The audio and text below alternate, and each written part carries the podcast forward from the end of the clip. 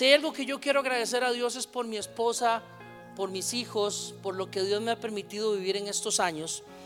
Y, y algo que quiero agradecer a Dios es porque este es mi primer libro, Sigamos Caminando. Y este libro es la recopilación de muchas historias de vida. ¿Y por qué seguir caminando? Porque muchas veces nosotros, en medio de las circunstancias y las crisis que estamos viviendo, lo que pasa es que nos detenemos a contemplar la crisis, a contemplar el dolor. El dolor nos dice qué tenemos que hacer. El sufrimiento nos indica a dónde tenemos que caminar y qué tenemos que hacer y qué no tenemos que hacer. Pero Dios, allá en el libro de Éxodo, cuando Moisés estaba pasando un momento difícil juntamente con un pueblo que estaba enfrente de un mar y un ejército egipcio detrás de ellos, Moisés recibe una palabra de parte de Dios y le dice Dios, Moisés, no me pidas ayuda. Dile al pueblo que sigan su marcha. Y ese pasaje a mí me confrontó mucho, porque en medio de la crisis, en medio de lo que pasamos con el COVID, un día en mi casa me encerré en mi oficina a llorar porque le dije, Señor, ¿qué voy a hacer? ¿Qué voy a hacer? Y Dios me habló, yo digo que Dios me habla en nueva versión internacional, y me habló en la nueva versión internacional, y recibí ese pasaje, y lo que Dios me dijo en ese momento es, es tiempo de que sigas caminando, es tiempo de que sigas caminando. Y les quiero hablar de eso precisamente de seguir caminando. Porque si algo tenemos que agradecerle a Dios es la oportunidad que nos da, que a pesar que el día de hoy esté pasando un día difícil, yo no sé cómo ha sido su día, yo no sé cómo ha sido su año, no sé lo que usted ha pasado. Y usted a veces muy probablemente no sabe lo que hemos pasado nosotros. Pero si de algo estoy convencido es que todos los días tenemos la oportunidad de levantarnos, todos los días tenemos la oportunidad de empezar de nuevo. Y lo que hemos pasado en nuestra vida, lo que usted y yo nos hemos equivocado, nos tiene que servir como experiencia para seguir, para seguir dando el siguiente paso. No hay peor cosa que no tener por qué agradecerle a Dios. ¿Y sabe por qué a veces no le agradecemos a Dios? Porque vemos el problema más grande que Dios. Vemos el problema tan grande y a Dios tan pequeño. Pero es contrario. Tenemos un Dios tan grande que puede hacer lo imposible. Ese testimonio de esta jovencita es impresionante. Eh, lo que por aquí escuchaba también es impresionante. Es el poder de Dios manifestándose en qué? En la vida de alguien que se queda quedito. En la vida de alguien que se queda llorando y sufriendo. No, son testimonios en la vida de alguien que dice, me duele, me siento mal, pero me levanto, pero lucho, pero peleo, pero camino. Por eso es que tenemos que agradecerle a Dios. Y quiero aprovechar el tiempo porque la verdad a mí es que por eso yo escribí este libro. Y mi esposa me ayudó a escribir y revisarlo porque si algo entendido es que tenemos que seguir peleando, es que tenemos que seguir luchando. ¿Sabe? Este día de acción de gracias, eh, la historia nos cuenta de que unos peregrinos estaban celebrando por las cosechas que habían recibido, pero otros que llegaron a la ciudad de Plymouth, creo que era, si no me equivoco, dice que los que llegaron inmigrantes les dieron semilla y les dieron herramientas para que pudieran construir su sustento. Y se sentaban al año a agradecer. ¿Por qué? Porque llegaron sin nada. Y al año tenían algo en sus manos.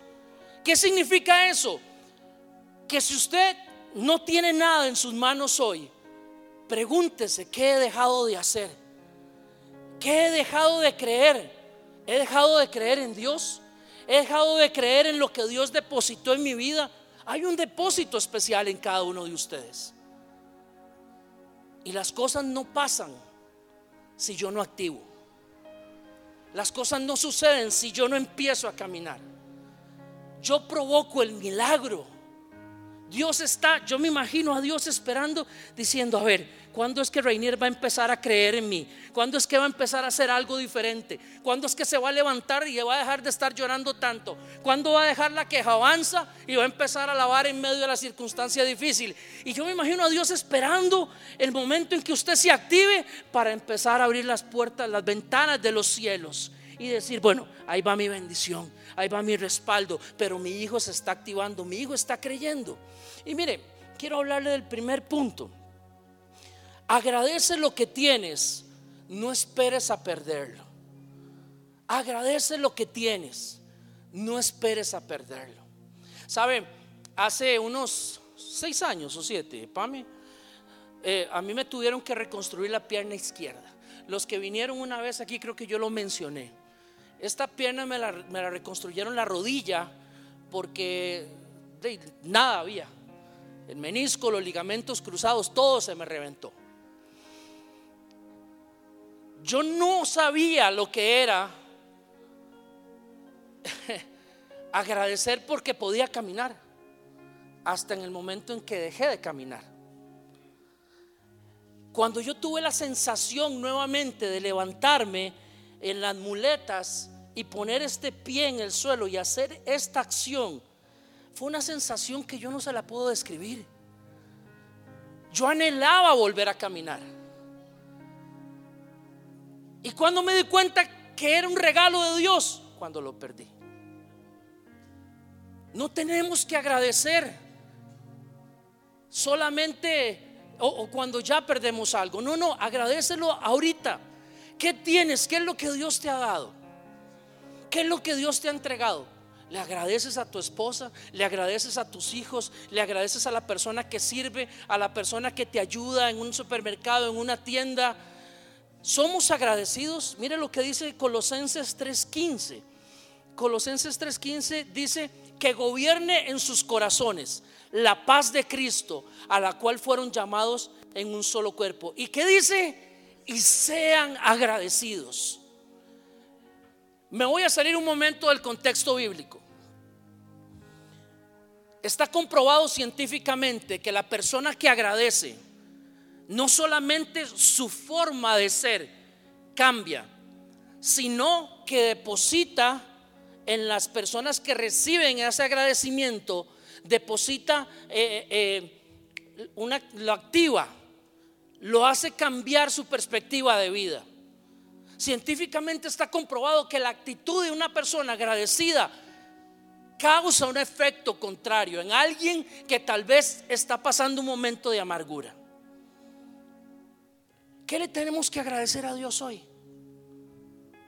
¿Sabe? Yo le agradezco a Dios hoy que puedo caminar. Le agradezco a Dios que tengo un arroz en mi casa, que tengo frijoles. Le agradezco a Dios que veo a mis hijos consiguiendo sus metas. Le agradezco a Dios los momentos que hemos pasado difíciles en la vida. Porque esos momentos nos han forjado el carácter. Y si algo tenemos que tener en esta vida es el carácter para seguir adelante. Es muy fácil renunciar, es muy fácil tirar la toalla, es muy fácil decir, ya esto no me funciona, no me sirve y tiro la toalla. Eso lo hacen los cobardes, perdóneme. Eso lo hacen los cobardes. Pero aquel que tiene carácter, aquel que sabe cuál es ese Dios en el que ha confiado, esa persona no va a renunciar, no va a tirar la toalla. ¿Cuántas personas, familias se desintegraron en medio de la pandemia? Muchas, muchas. ¿Por qué? Porque no tuvieron el carácter para mantenerse ahí. Y yo sé que esto es fuerte, pero es una realidad. Yo viajo por el continente y escucho esto. Viajo por el continente y escucho de pastores y líderes que renunciaron, que dejaron todo tirado. Pastor, pero es que usted lo entiende, es que no teníamos dinero. Claro que lo entiendo, yo, yo sé que no tener dinero. Yo sé que no tener nada en tus manos. Pero renunciar, ah, ah. jamás, jamás. Jesús no renunció. Jesús no se bajó de la cruz él se mantuvo ahí por usted y por mí. Él no renunció. Y cuando se sintió débil y dijo, yo quisiera que esto pasara de mí, se mantuvo ahí y lo hizo por amor y demostró el carácter que tenía. Eso es de agradecer. El segundo punto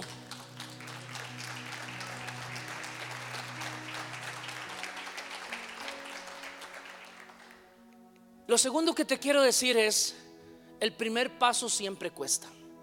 Usted me dirá, pastor, ¿cómo me voy a levantar después de una crisis? ¿Cómo me voy a levantar si perdí todo? ¿Cómo me voy a levantar si perdí mi empresa? Me despidieron, me, abandonaron, perdí a un hijo, perdí una hija. ¿Cómo me voy a levantar? Bueno, el primer paso siempre cuesta. Nunca se me olvide ese primer paso. ¿Por qué? Porque antes de ponerme muletas, yo me senté en una silla de ruedas pensando que era lo que a mí me tocaba. Y en nuestra zona de confort, yo me acostumbré unos días a eso. Es más, y aquí está mi esposa, hasta me divertía en la silla de ruedas, ¿verdad? Me divertía yo decía, uy, qué bonito en la silla de ruedas moverme. Y me deslizaba por todo lado, iba a los supermercados. Yo, ah, yo voy de primero en mi silla de ruedas. La mentalidad conformista, la mentalidad de renunciar a levantarme, la mentalidad de no pelear, hasta que un día me confronté con mi realidad y tuve que dar ese primer paso. Mire, yo no sé si hoy usted tiene que empezar una nueva empresa. Yo no sé si hoy usted tiene que empezar en un nuevo proyecto de vida. Yo no sé si hoy usted tiene que, o mañana tiene que salir a buscar trabajo. Yo no sé si mañana usted tiene que emprender una empresa. Sea lo que sea, hágalo con pasión. Determínese a hacerlo. No se quede contemplando cómo otros avanzan y usted se queda ahí lamentándose. El, hay algo que a mí me gusta recordar y es que yo también fui invitado a sentarme a la mesa con Dios. Yo también fui invitado, hay un asiento para mí, pero yo elijo si quiero estar ahí o si quiero quedarme contemplando mi dolor, mi tristeza. Cuando yo empecé este libro, no teníamos un solo peso para hacerlo, pero teníamos un sueño teníamos algo que apasionaba nuestro corazón. Y cuando hay pasión en tu corazón, cuando hay deseos de hacer algo, dice una de las definiciones que la pasión es una locura que hace el ser humano desarrollar acciones que nunca las haría con razón. En otras palabras, cuando estamos apasionados, usted hace locuras que después dice, ¿y cómo yo hice eso? Había una pasión en mi corazón. Y sabe, me recuerdo que en diciembre del año pasado, yo llamé a esta gente que nos ayudó y le dije, ¿sabes qué? Yo voy a hacer el libro. Pero le voy a decir algo. El libro no es de ustedes, el libro es mío. Yo lo voy a comprar. Y a mí me temblaban las piernas. Yo decía, ¿cómo voy a comprar todo el libro? ¿Cómo voy a pagar todo el libro? Pero yo dije, lo voy a hacer. Y lo hablamos y mi esposa me dijo, si eso está en su corazón, hágalo, hágalo, hágalo. Y me acuerdo que la primera semana de este año de enero firmé el contrato y fueron cuatro meses de trabajo arduo, día y noche, día y noche, para sacar el libro en cuatro meses. Y el último pago, yo le dije a ellos, ¿cuánto cuesta todo? Yo jugando de que tenía mucho dinero, porque por fe lo tenía. Y le dije, ¿cuánto cuesta todo? ¿Cuánto? Dígame cuánto. Y me dan el monto, trago grueso, y les digo, ok, divídamelo en seis cuotas. Tragué más grueso todavía. Divídamelo en seis cuotas. Y en eso ya me dan los montos y yo, Dios mío, ¿cómo voy a pagar esto? Pero ¿saben qué? Ese primer paso cuesta, pero hay que darlo. Nuestra fe tiene que ser desafiada. Tu fe tiene que ser desafiada. ¿Quieres conocer a Dios de verdad? ¿Quieres escuchar y ver a ese Dios en tu vida? ¿Quieres escuchar más testimonios como el de esta joven? Es porque nuestra fe tiene que ser desafiada. Tenemos que bajarnos del barco y empezar a caminar en las aguas. Mucha gente dice, Pedro se hundió. Sí, pero caminó. Enséñeme otra persona aparte de Jesús y Pedro que caminó sobre las aguas. No hay. No hay. Se hundió, sí, pero ¿sabe qué es la ventaja? Y a mí es que este pasaje me encanta. ¿Sabe qué es la ventaja de que Pedro se bajó del barco? No se quedó con los demás ahí, sino que le dice, Señor, si eres tú, dime que vaya, yo voy. Y Pedro muy envalentonado se bajó y empezó a caminar y se dio cuenta y se empezó a hundir. Pero pasó algo hermoso. Y aquí reciba esta parte. ¿Sabe qué pasó? Que cuando Pedro se estaba hundiendo, dice la Biblia, que Jesús se acercó a él. Se acercó a él. ¿Y por qué se acercó a él? Porque Pedro se había bajado de la barca. Pedro estaba más cerca del maestro que los que estaban en la barca. Si usted y yo nos bajamos y nos salimos de la zona de confort y damos ese primer paso, cuando estemos temblando y titubeando, ¿sabe qué?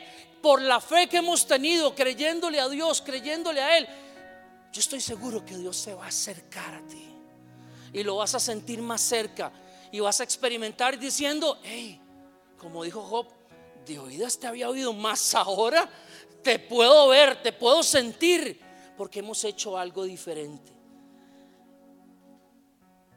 Helen Keller fue una mujer que marcó toda una era en los Estados Unidos. Esta mujer, una activista, una mujer emprendedora, dijo una vez, y perdóneme por citar a alguien que no es de la Biblia, pero que me da un gran ejemplo. Dice, ten buen ánimo, no pienses en los fracasos de hoy, sino en el éxito que puedes llegar mañana, que el éxito que puede llegar mañana. Te has propuesto una tarea difícil, pero triunfarás si perseveras y encontrarás gozo superando los obstáculos. ¿Sabe quién lo dijo? una mujer que era ciega. Una mujer que era ciega. Y que marcó toda una época en el mundo. Una luchadora que no veía, pero eso no era obstáculo. Te comparto otro de los puntos que a mí me gusta mucho hablar. Y son datos prácticos para dar ese primer paso. Mire, yo quiero que el otro año aunque yo no venga a predicar, pero voy a venir si usted me invita. Yo quiero que no sean tres, cuatro testimonios. Yo quiero y lo voy a retar. Y si usted quiere, reciba mi reto y si no, no. Pero yo lo voy a retar que el otro año usted mete un problema a los pastores. Diga, pastor, yo tengo que dar gracias. Yo asumí el reto. Eso que tenía guardado, eso que tenía escondido, eso que sabía o pensaba que no lo iba a hacer, ¿sabe qué? Lo activé y este es el milagro. Yo quiero que el otro año esta actividad sea llena de tantos testimonios, de tanto agradecimiento, porque usted y yo nos salimos de lo normal. Pero para salirnos de lo normal, ¿sabes qué necesitamos? Hacer algunas cosas que son importantes. Número uno, entiende que no eres una casualidad. Tienes un propósito. Usted y yo tenemos un propósito en esta tierra. Usted y yo no somos un accidente de dos planetas o un momento de pasión entre nuestros padres. Hay un propósito por el cual estamos aquí. Y ese propósito, ¿sabe quién lo tiene que descubrir? Usted. ¿Y quién lo tiene que accionar? Usted. Yo no puedo. Yo puedo orar por usted. Los pastores pueden orar por usted. Pero somos nosotros los que tenemos que accionar eso. Hay un propósito. Y lo siguiente, tienes que saber quiénes te rodean. ¿Quiénes te rodean? Necesitamos saber con quiénes vamos a caminar. más de 24, 26 años tenemos de conocernos, de amistad, tal vez, Henry. Por ahí, por ahí, bueno, casi, híjole, qué montón. 30 años. Yo aprendía y sigo aprendiendo quiénes son los que me rodean. Yo no puedo caminar con cualquier persona. Usted me dirá, ay, qué pesado, qué arrogante. No, es que yo necesito gente que me levante las manos cuando ya no puedo más. Es que yo necesito personas que me ayuden y que me pasen una toalla para limpiarme por los golpes de la vida. Y que yo sé que pueden orar por mí. Que yo sé que me pueden decir, vamos, vamos. Todavía esto no se acaba. Yo necesito saber con quién voy a caminar. Y yo por eso hoy agradezco a esos verdaderos amigos que en los momentos difíciles no me han abandonado. Hoy es un buen día para saber quién camina contigo. Aprende a viajar ligero. Sabes que hay muchas cosas que tenemos que quitarnos de nuestra vida. Hay muchas cosas que tenemos que soltar. Tenemos que aprender a viajar ligero. Tenemos que aprender a llevar lo necesario. Y en buen costarricense es tiempo de sacar ese montón de chunches, chuicas viejos que tenemos. A mí nunca se me olvidó una vez que yo quería ponerme una camisa que usted, no sé, tenía 30 años tal vez, y ahí la tenía guardada en mi closet. Y según yo me la iba a poner, pero es una camisa mala porque se encogió. Era una camisa mala, se encogió. La camisa se encogió. Y según yo me la iba a poner. Hay cosas que no te puedes poner ya. Por más, mire, perdóneme, por más que usted intente, ya no se puede. Ya no se puede. Hace unos días le daba unas camisas a mis hijos. y yo me reía y yo decía, así estaba yo. Así estaba yo. Y yo decía, qué cosa, cómo pasan los años, ¿ah? Pero ya no los puedo poner porque se encogieron y ahora les quedan a ellos. ¿Sí me explico? No perdemos, aprendemos. No perdemos, aprendemos. Nosotros no perdemos, aprendemos. Y se lo debato a quien quiera. Lo enredo, pero no pierdo. Nosotros tenemos que aprender que en la vida cada enseñanza es un aprendizaje. Hoy yo quisiera tener los años que tiene Josué. ¿Para qué? Para tener la experiencia que hoy tengo. Pero no se puede, porque la ropa no me queda. Se encoge. Pero nosotros no perdemos, mis amigos, mis hermanos, nosotros aprendemos. Póngase eso en su mente. Cada enseñanza de vida es un aprendizaje, no es una pérdida. Más bien vea como que algo que soltamos, algo que no nos convenía tener, lo soltamos, lo dejamos, pero aprendemos. Y una más, celebra cada pequeño logro. Aprendamos a celebrar cada logro ya entendí por qué es que a mí la ropa no me queda. Ahora lo entendí, porque en los últimos años hemos empezado a celebrar muchas cosas. ¿Sabe? En mi casa, cualquier evento que pase, le digo a mi esposa, ¿qué? ¿Lo celebramos? Sí, vamos a celebrarlo. Y a veces lo celebramos con, una tortilla, con una torta de carne o, o con un helado o con lo que sea, pero celebramos cada cosa que conquistamos en nuestra vida. Por más insignificante que usted lo vea, es un logro. Aprendemos, tenemos que aprender a celebrar cada cosa en nuestra vida.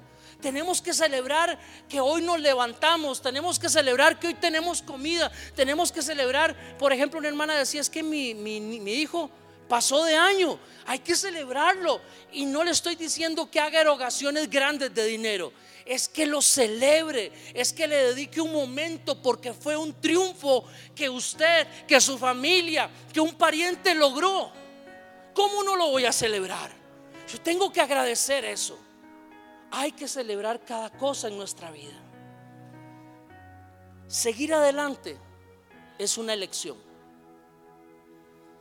Seguir adelante es una elección. Muchas veces hemos escuchado historias de personas que han renunciado, que han tirado la toalla. Mire, esta fue una idea de mi esposa. Yo mandé a hacer estas toallas. No tiren la toalla. Un amigo, esos buenos amigos, hace ocho años atrás, en un momento difícil, él estaba predicando acerca de no tirar la toalla. Me acuerdo que se baja del púlpito, toma un lapicero y la firma y me dice, tome, Ray, no tire la toalla. Y en mi escritorio esa toalla está al frente. Y todos los días la veo. No es un amuleto de la buena suerte. Es un recordatorio que se ha anclado a mi vida. Es un recordatorio que me dice que todos los días puedo hacer algo, pero no es tiempo de renunciar. No es tiempo de abandonar. Es tiempo de seguir adelante. Pastor, estoy muy viejo, estoy muy vieja, estoy muy joven. No, no, no pasa nada. No renuncie. No abandone. Quiero avanzar un poco más. Y hay algo que se lo escuché una vez a un buen amigo y él dijo, nosotros tenemos que aprender a transpirar y no a suspirar. Y yo lo tomé para mí. Y se lo voy a explicar. Usted suspira, por ejemplo, cuando estaba conquistando a su pareja, usted suspira y la veía o lo veía, era, ay, qué hermoso, ay, qué guapo, ay, qué linda. Pero si usted seguía suspirando, otro más vivo le iba a conquistar o lo iba a conquistar. ¿Qué tuvo que hacer? Ponerse a trabajar, ponerse a conquistar, ¿cierto o no? ¿O a punta de suspiro lo conquistó, la conquistó? Yo creo que no, ¿verdad? Por lo menos tuvo que invertir. ¿Verdad? Entonces, a veces en la vida es, ay, es que si a mí me hicieran, ay, es que si a mí me ayudaran, ay, es que si yo pudiera, ay, y es una pura suspiradera. Y entonces jalamos aire y nos desinflamos. Jalamos aire y nos desinflamos. No, no. Tenemos que transpirar. Y la toalla tiene doble propósito, porque yo no me quedo quedito. Entonces yo empiezo a transpirar. Uno suda porque se esfuerza porque se mueve. Yo quisiera estar predicando, yo quisiera predicar aquí y decirle, hermanos, Dios les bendiga, y aquí sin moverme, bien queditito, pero no puedo. Si me explico, ahí si usted se queda esperando que las cosas pasen, tal vez nunca van a pasar. Y a punta de suspiro la vida se le va. Y le pasaron las oportunidades por el frente. Y le hicieron así, adiós. Porque pasamos solo suspirando. Ay, ¿por qué no me dan pelota a mí? Ay, ¿por qué no me dan oportunidad? Vaya y búsquela. Vaya y hágalo. Pastor, ¿cuándo me puedo dejar en el grupo de alabanza? O, o, más bien, eso sería una acción, pero tal vez, ay, es que si yo pudiera servir, es que si me vieran a mí, vaya y búsquelo. Vaya y hágalo. Lo peor que le pueden decir es que no. Y si le dicen que no, va y lo intenta otra vez. ¿Sabe? El pastor Henry dijo algo que, bueno, para mí es una honra, pero la primera vez que yo fui a, buscar una oportunidad en radio, a mí me dijeron que no servía. Me dijeron que tenía la peor voz para radio, que era una voz chillona, que no tenía adicción. O sea, básicamente fue una motivación impresionante para mi vida. Me motivaron tanto ese día que bueno, Pero le voy a decir algo, para mí eso fue gasolina. Porque me entró un coraje santo. Y yo dije, si en, no sé si lo tengo que decir, Dios mío, casi lo digo. Lo voy a decir así. Si en, en ese medio de comunicación cristiano, y perdón los que nos están viendo en redes, ahí está la encargada de mis redes, seguro diciendo, uy, pastor, no diga eso. Si en ese medio cristiano no me dan pelota, adivinen dónde voy a buscar. A un medio comercial. Llegué a un medio comercial y me dijeron, claro, su voz funciona buenísimo. Y yo oyendo a ver si le estaban hablando el de atrás. Pero me dijeron, no hombre, eso funciona, claro, venga. ¿Sabe qué pasó? Yo provoqué esa oportunidad. Provoqué esa oportunidad y me entrenaron un medio comercial para después ir a servir a un medio cristiano. Tuve el entrenamiento que tal vez nunca pude haber tenido. ¿Qué hubiera pasado si me hubiera y a mí no me dejan estar en radio? Y le digo a mi mamá, mamá, no me dejan estar en radio. Nada. Un día me llama un pastor conocido, Sixto Porras, tal vez usted lo ha escuchado por ahí, y me dice, se está abriendo un canal de televisión, ¿quieres ir? Y yo, sí. Y no sabía que le había dicho que sí. Y me llevó a lo que era en aquel momento Canal 23. Y me dice, siéntese ahí, ahorita empieza la cámara, la luz roja y usted empieza a hablar.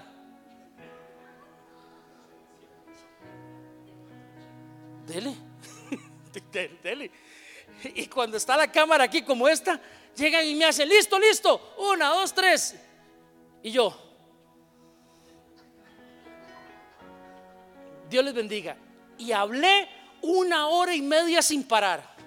Me hacían que cortara, que cortara, que cortara y yo seguía hablando y hablando y hablando porque era el nervio que me estaba ganando, pero lo hice.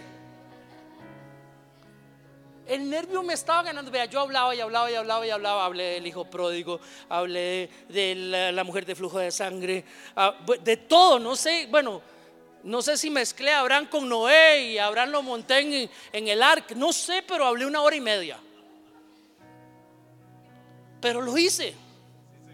Y después Dios nos dio la oportunidad, juntamente con mi esposa y otros amigos que hoy están sirviendo, de tener un sueño, de abrir un canal de televisión. Y lo, lo conseguimos. Y eso nos abrió más puertas. ¿Qué le estoy diciendo? ¿Que yo soy muy bueno? No. No. Lo que le estoy diciendo es que usted, si este prójimo ha hecho algo, usted puede hacer más. Tiene que creer en usted. Tiene que soñar y verse y visualizarse. Verse ahí diciendo, me veo predicando, me veo abriendo las puertas de mi tienda, me veo abriendo las puertas de mi negocio, me veo abriendo eh, una compañía, me veo casándome, me veo graduando, me veo saliendo de mis deudas. Empiece a visualizarse y de ese primer paso hágalo. Hágalo y me cuenta. Pero no me invite a comer porque si no, no me va a quedar mal la ropa. Bueno, sí, la verdad sí, no importa. Yo molesté a Josué y le dije que iba a hablar de los versículos bíblicos y no he hablado solo dos. Digo, a, a, a, Gabo, perdón, Gabo. Le voy a regalar unas cosas que para mí son muy importantes. Número uno, aprenda algo que para mí es algo que marcó mi corazón. El suelo no está hecho para usted. Y se lo leo textual. El suelo no está hecho para que sea nuestra habitación. Yo tengo, bueno, tenemos un amigo en común, Mauricio Villalobos de Chepe Cebaña. Y una vez le pregunté a Mauricio, él trabaja con los indigentes en la calle. Y le pregunté a Mauricio, Mauricio, ¿cuál es lo peor que a usted le pasa con los indigentes? Y me dice, Ray, una palabra muy sencilla. Y es la indiferencia. Yo le dije, explícame. Me dice, la persona que es indigente se vuelve indiferente a su situación. Y por eso se deja. Y por eso usted lo ve que se deja crecer la barba por eso es que se consume más en la droga, Porque él dice, ya de por sí vivo en la calle, de por sí la gente me trata mal, de por sí me insultan.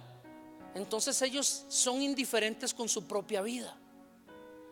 Y le hago yo, y lo segundo, me dice la indiferencia de la gente hacia ellos. Son dos cosas que matan a una persona que está en la calle. Y por eso es que ellos hacen del suelo su habitación. Y le voy a decir algo que yo le escribí en el libro y me debatí mucho y se lo decía a mi esposa, no sé si ponerlo porque esto es muy duro, pero a veces nosotros no necesitamos vivir en la calle para ser indigentes. A veces nosotros no necesitamos vivir bajo un puente para ser indiferentes con nuestra vida. A veces somos peor que los indigentes.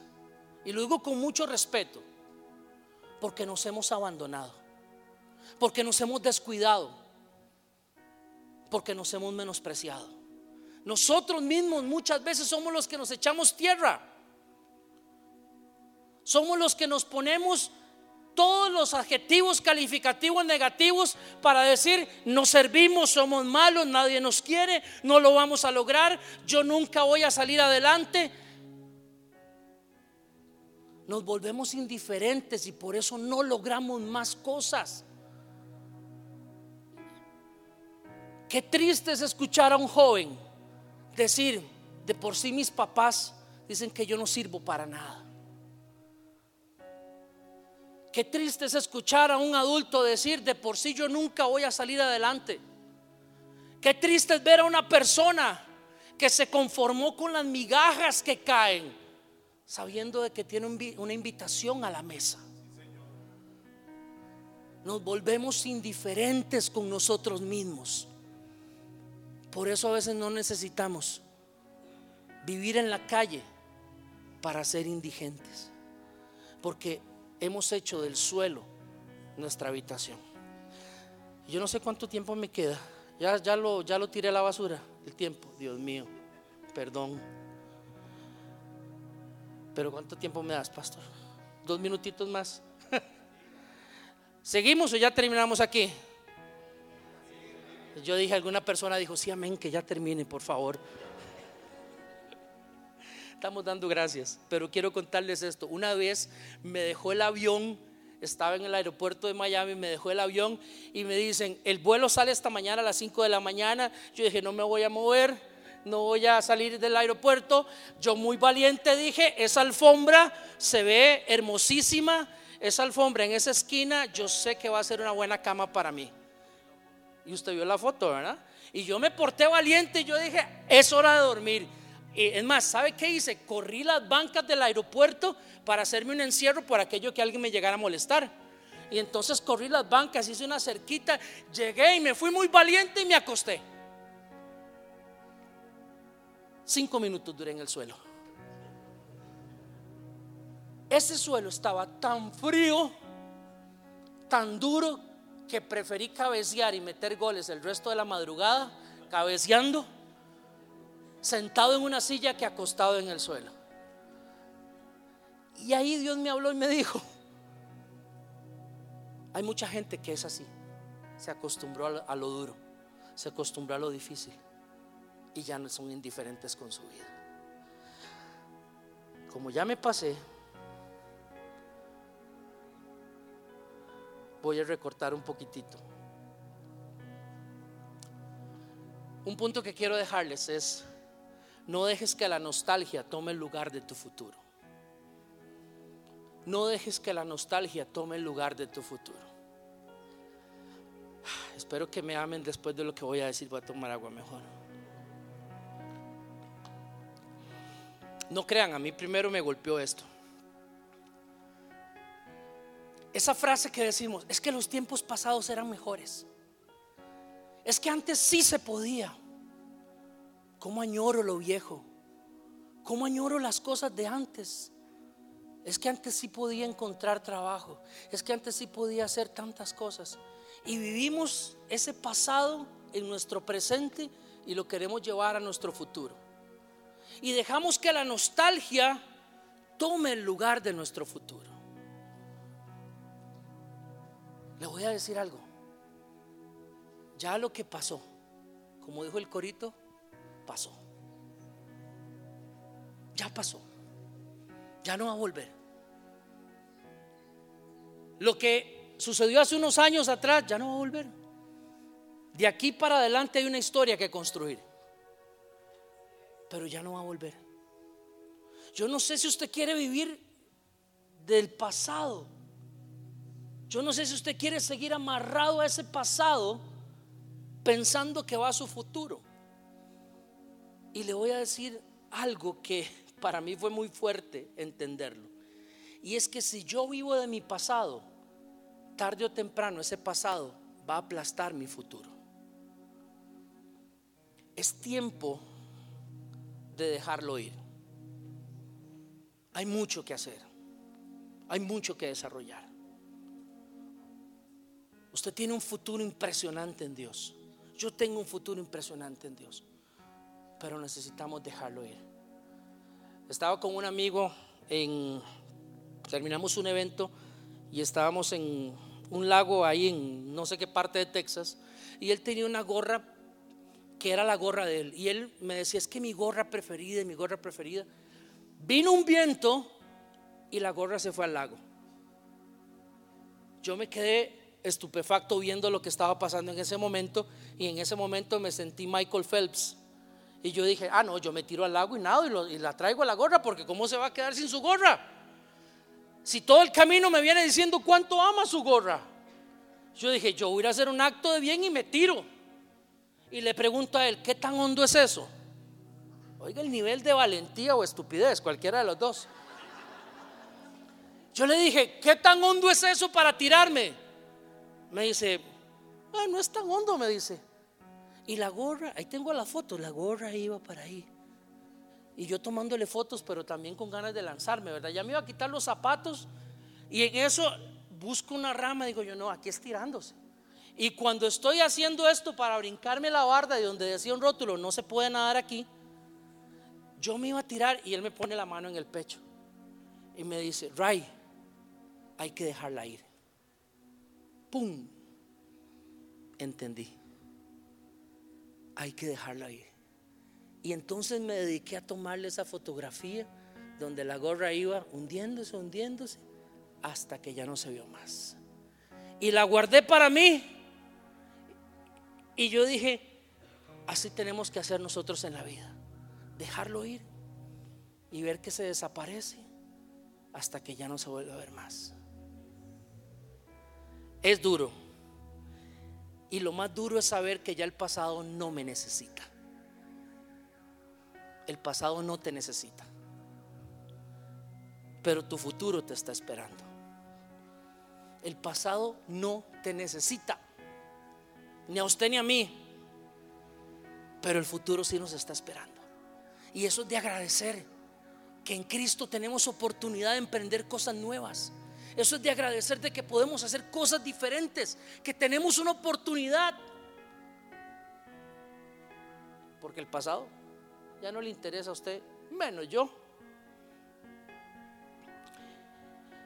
Y ahora sí termino con esto. Les voy a contar una historia real. Todas las demás eran reales también, por aquello. No eran ficticias, sino aquí tengo las fotos. Pero esta es una historia con la que yo cierro mi libro. Yo pensaba y pregunté muchas veces cómo le preguntaba a Dios cómo iba a cerrar el libro. Y entonces me acordé de esta historia. Había un hombre, ya entrado en años, que él conoce de Dios. Y él llegaba a la oficina de su trabajo y no era muy alto, tal vez era un poquito más pequeñito que yo. Y entonces él se subía en una grada y entonces él llegaba y decía, ¿quién necesita un abrazo de papá? ¿Quién necesita un abrazo de papá? Y sus compañeros llegaban temprano para ir donde él y ponían la cabeza de ellos en el pecho de esta persona. muchos de ellos lloraban mientras los abrazaba. Y él volvió, es una costumbre de todos los días. Todos los días decía, ¿quién necesita hoy un abrazo de papá? Y eso se convirtió en una rutina hasta el día en que por su enfermedad él tuvo que dejar su trabajo. Y el día que él fallece en el servicio fúnebre, el lugar estaba lleno de personas pero la mayor cantidad eran sus compañeros, su jefe.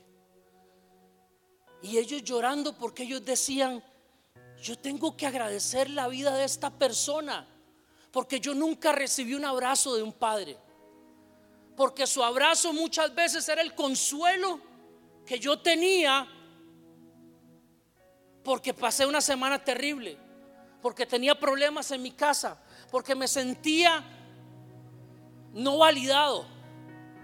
Y cada vez que Él me abrazaba, yo me sentía una persona amada.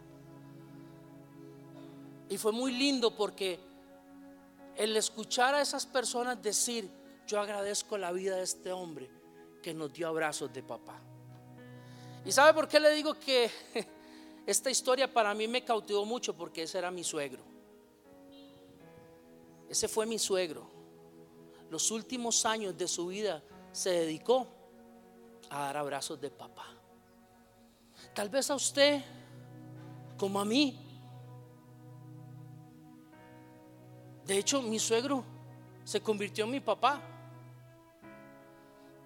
Porque yo perdí a mi papá a los ocho años. Y mi suegro se convirtió en mi papá. Él peleaba conmigo para arreglar el carro él peleaba conmigo muchas cosas. Él me enseñó y me dijo, esta es la casa. Y hay que hacerlo así. Yo peleaba con él. Pero yo agradezco eso porque él, él fue mi papá. ¿Y sabe por qué a veces no conquistamos más cosas? Porque nos falta ese abrazo del Padre. Y yo quisiera que usted cerrara sus ojos.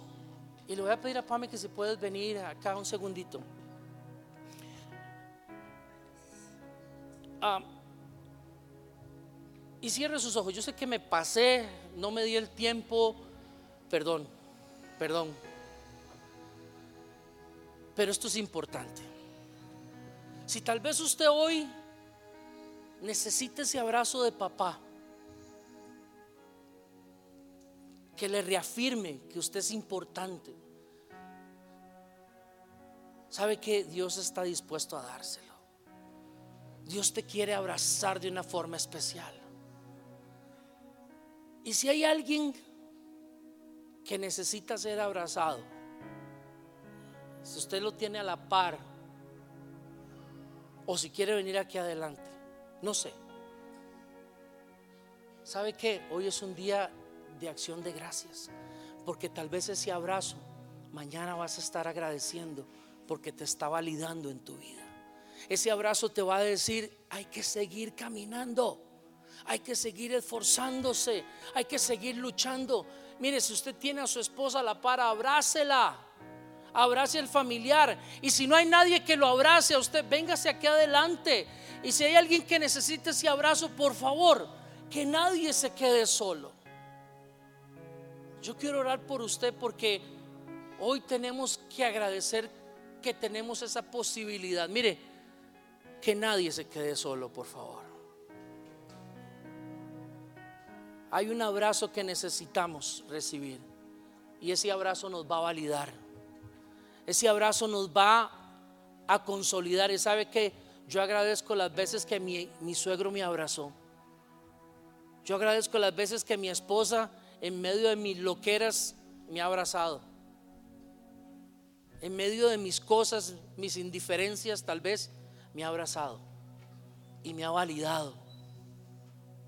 Hoy tenemos que agradecer que tenemos la oportunidad de recibir ese abrazo. Y mire, y si tal vez usted está aquí y nunca ha recibido ese abrazo, aquí estamos nosotros. Si quiere que lo abracemos, lo abrazamos. Pero no se vaya de aquí sintiendo ese vacío. Vamos a agradecerle a Dios que tenemos la oportunidad de recibir su abrazo. Cierre sus ojos y dígale, Padre, gracias. Gracias Jesús porque hoy podemos recibir ese abrazo. Ese abrazo, Señor, que nos hace sentirnos validados. Ese abrazo que nos hace sentirnos amados. Ese abrazo que va a restaurar nuestra vida. Señor, hoy yo te pido, Padre, que si hay alguien, Señor, que viene por primera vez a este lugar y ha sentido ese vacío, he dicho, ¿sabe qué? Yo no tengo nada por qué agradecer porque yo nunca he sentido ese amor. Yo te pido, Padre, que hoy puedan sentir ese abrazo tuyo. Ese abrazo que va a marcar la diferencia. Ese abrazo que va a marcar de hoy en adelante tu vida y que te va a decir, ¿sabes qué? Eres amado. Eres una persona importante, tienes un propósito en tu vida.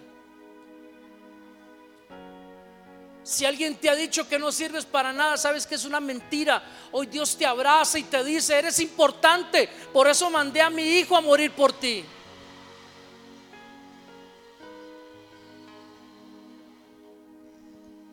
Recibe ese abrazo de parte de Dios. Bendiga a la persona que tiene a la par. Dígale, dígale al Señor todo lo que tiene por esa persona y si no lo conoce, bendígalo. Empiece a declarar bendición sobre esa persona. Agradezca a Dios por esa persona que usted tiene a la par, aunque no lo conozca. Dígale, Señor, gracias por su vida. Gracias porque está aquí. Gracias, Señor, porque está en un lugar donde está recibiendo una palabra. Tal vez usted nunca le ha dicho nada, tal vez a su esposo o a su esposa. Hoy es un buen día para agradecerle.